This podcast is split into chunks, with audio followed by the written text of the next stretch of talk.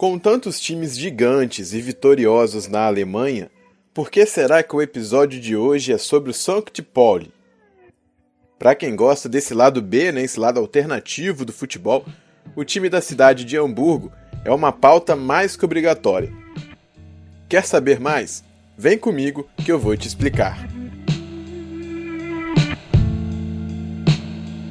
Eu sou Emanuel Vargas e esse aqui é o podcast Fora de Jogo um programa semanal que vai te mostrar o futebol como muito mais do que um jogo.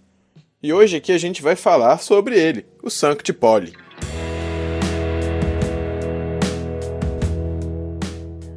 Antes da gente começar de fato, a gente tem que entender que Sankt Pauli se refere a duas coisas: um bairro da cidade de Hamburgo e também ao time de futebol desse bairro, que é o Futebol Clube Sankt Pauli.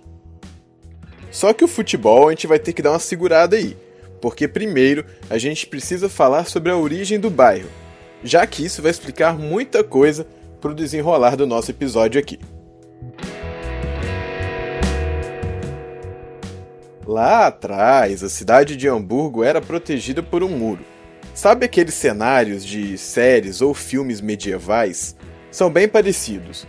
No final do século XVI, foi permitido que terras além dos muros da cidade de Hamburgo fossem ocupadas, e é nesse momento que começa a história do bairro Sankt Pauli. Também naquele momento, né, o bairro não se chamava Sankt Pauli de fato. Tinha outro nome, era Alta Hamburgo. O nome é meio autoexplicativo, né? Ou seja, o bairro ficava numa área que era mais alta do que na zona urbana de Hamburgo, né, dentro dos muros. Por ser fora dos portões da cidade, aquelas terras eram marginalizadas e reuniam aquelas pessoas que não eram aceitas ou não tinham grana para ficar na parte de dentro dos muros. Essa galera aí era constantemente alvo de preconceito e desconfiança, praticado pela grande parte daquelas pessoas que ficavam dentro dos portões. Em 1682, aquela região recebeu sua primeira igreja, fundada em devoção a São Paulo, em alemão Sankt Pauli. Por muito tempo, e a gente pode dizer que até hoje, essa região foi marginalizada. Ela só chegou a receber um pouquinho mais de atenção quando Napoleão Bonaparte, aquele, começou as suas famosas invasões na Europa. A cidade de Hamburgo foi uma das que foi fortemente atacada pelo imperador francês. E o bairro de Sankt Pauli, ainda na época, né, Alto Hamburgo, foi destruído. A igreja, né, que viria a dar nome do bairro pouco tempo depois, ficou repleta de chamas e foi praticamente destruída também. Essa parte aí aconteceu lá por volta de 1813. 50 anos depois, a reestruturação do bairro chegou ao seu fim. Demorou tanto que durante esse tempo a Alto Hamburgo foi anexada à cidade e ainda deu tempo de ser rebatizada com o nome do santo da igreja. Ainda assim, Sankt Pauli não era um lugar muito bem quisto em toda a cidade. O bairro era naquele momento uma das principais zonas de prostituição não só da Alemanha, mas de toda a Europa. Até hoje, você consegue encontrar fortes resquícios dessa época e dessa herança lá por aquelas bandas. Ainda no século XIX, o bairro teve seu apogeu. Os portões de Hamburgo passaram a ficar abertos. Com isso, as fronteiras e demarcações eram menores. Além disso aí, o porto da cidade passou a ficar mais movimentado, levando diversos empreendimentos, trabalhadores e famílias para aquela região. Ainda hoje, Sankt Pauli é um bairro formado pela classe trabalhadora, com forte boemia e vida noturna. O ambiente serve de inspiração para diversos artistas, dos mais variados segmentos. A prostituição intensa e o tráfico de drogas, obviamente, não terminaram. Lá é um lugar onde você encontra tudo aquilo que grande parte da sociedade condena, mas que muitos gostam. E rapidinho assim, trazendo uma curiosidade bem aleatória, é que foi lá, no bairro de Sankt Pauli, que os Beatles fizeram seu primeiro show internacional. Mais precisamente, ele aconteceu no Clube Indra, em 1960. Hoje o clube é um tipo de museu que conta sobre essa história e mostra outros diversos grandes artistas que passaram pela casa. Com fortes raízes na cultura do povo de seu bairro, em 1910 surgiu o Futebol Clube Sankt Pauli. Desde então, era lógico que a rivalidade com outro time local, o tradicional e vencedor Hamburgo, seria intensa. As pessoas sempre viram o time do bairro periférico como uma oposição daquilo que o Hamburgo representava. Essa oposição acabou ficando mais forte na década de 1980. Naquele período, a Alemanha passava por uma forte instabilidade econômica. Daí, não foram poucos os grupos neonazistas que passaram a surgir pelo país. O futebol, é claro, não era imune a isso. Muitos desses neonazistas se infiltravam no meio das torcidas dos clubes e espalhavam seus criminosos ideais pelas arquibancadas. O time do Hamburgo era um dos principais exemplos disso na Alemanha, já que sua torcida tinha fortes relações com a extrema-direita do país e os grupos neonazistas. Do outro lado da cidade, o Sankt Pauli decidiu proibir qualquer tipo de manifestação neonazista em seu estádio. Esse foi o primeiro passo dado na construção do clube mais antifascista da história. O próximo passo viria a ser dado pela torcida, não necessariamente pelo clube. Ainda na década de 80, o cantor punk Doc Mabuse saiu de casa para ver a partida do Sankt Pauli no estádio. Só que ao passar por uma loja, viu uma bandeira preta e com uma caveira.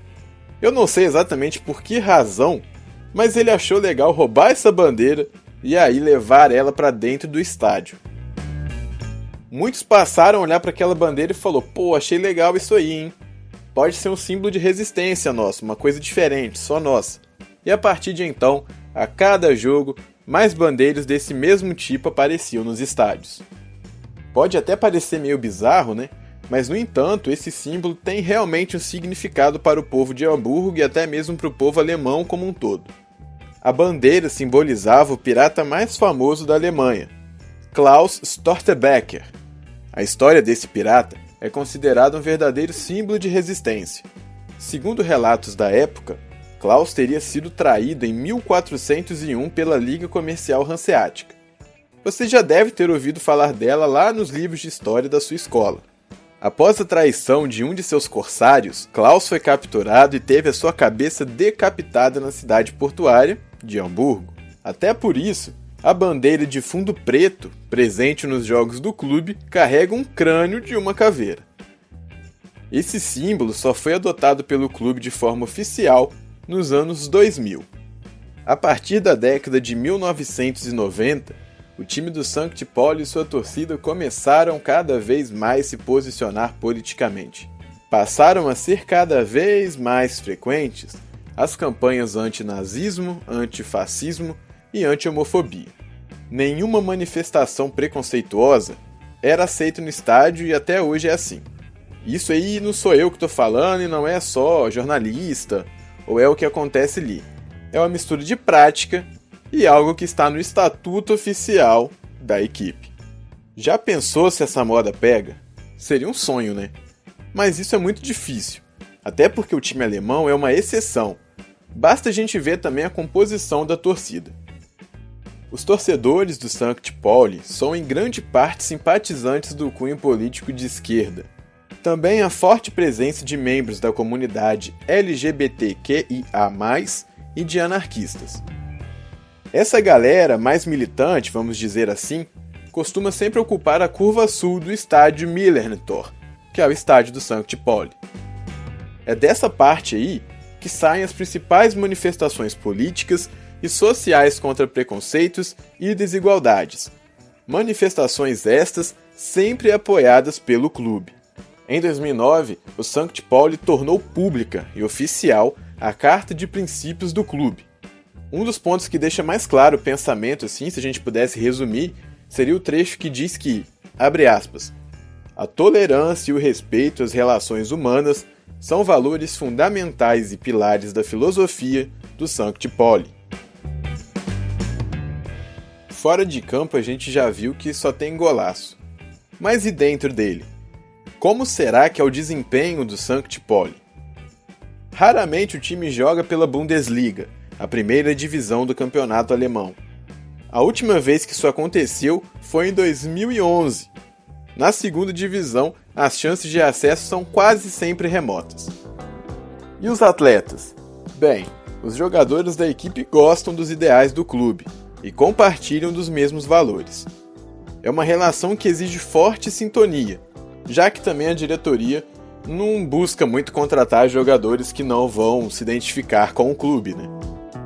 É muito comum também que os atletas sejam apaixonados por rock, que é uma cultura do clube, de sua torcida e também do bairro de Sankt Pauli. O verdadeiro sucesso esportivo do Sankt Pauli não é no futebol não, e nem é com os homens, hein? É no rugby feminino. Essa modalidade aí já rendeu oito títulos nacionais para o time de Hamburgo. Enquanto no futebol masculino, no campeonato alemão, isso aí não chega nem perto de acontecer nem tão cedo, pelo visto.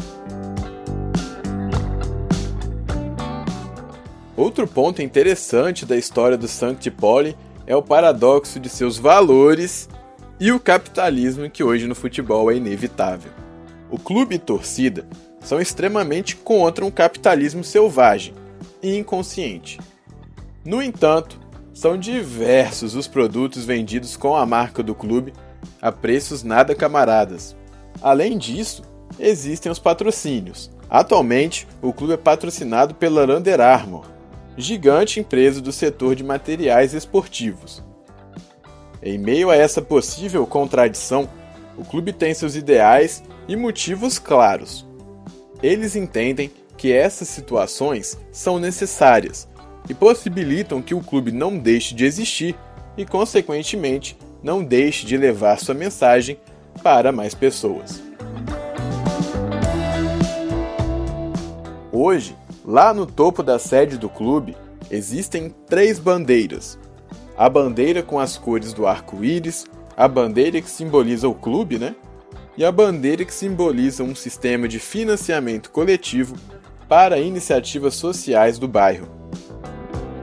A história do Sankt Pauli é muito legal, né? É um time assim que raramente a gente vai encontrar outros no futebol. Se você sabe de mais alguma história parecida, manda pra gente também. Antes de terminar, eu vou listar aqui agora algumas curiosidades extras e bem legais e também aleatórias sobre o Sankt Pauli. Primeira curiosidade: o Sankt Pauli já disputou um amistoso contra a seleção cubana o time alemão venceu por 7 a 0. E é claro que no estádio tinham diversas bandeiras em homenagem a Che Guevara. Ah, essa aqui é bem aleatória, hein? No ano de 2006, o clube organizou uma Copa do Mundo das autoproclamadas Nações Subjugadas. Participaram dessa competição aí países como a Groenlândia, Zanzibar, Tibete e o próprio Sankt Pauli. Como?